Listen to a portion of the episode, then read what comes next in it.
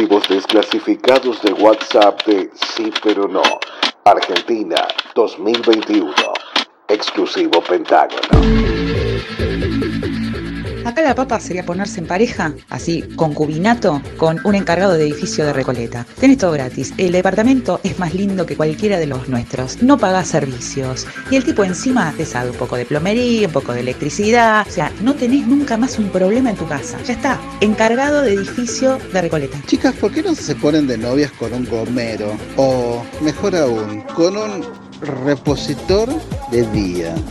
¿Realmente es necesario escuchar esto? Yo iba por más, yo te iba a decir por el dueño del supermercado. No sé, son franquicias, podríamos también. Ojo, la que estás diciendo no está nada mal. Entonces capaz que nuestra salida, en vez de ser, no sé, por Puerto Madero, tendríamos que hacer como que vamos a ver casas a Recoleta, los edificios. Podría ser, ¿no? Pensemos Se pone más complicada la historia del fucking pakistaní. Porque un día estoy hablando con mi compañera de piso y me dice, che, me comí un shawarma en este lugar, re barato, qué sé yo. Yo la miro como diciendo, ¿cómo re barato? ¿Y qué lugar? Porque hay un solo puto lugar en Campo Vaso que vende shawarma. Y me dice, ese que está ahí acá a la vuelta de casa, qué sé yo. Yo digo, nah. Me dice, sí, boluda, tipo, fuimos y gastamos 3 euros cada uno, re bien, nos, regaló, hizo, nos regaló papas fritas, qué sé yo, a mí me cobra más de 5 euros, 6, 7, 7 me ha llegado a cobrar el hijo de mil puta por unas papas fritas y un shawarma ni siquiera de carne de falafel. Rogamos, les damos chipacito, esa sopa paraguaya, llevamos, llevamos escotada con la sopa paraguaya.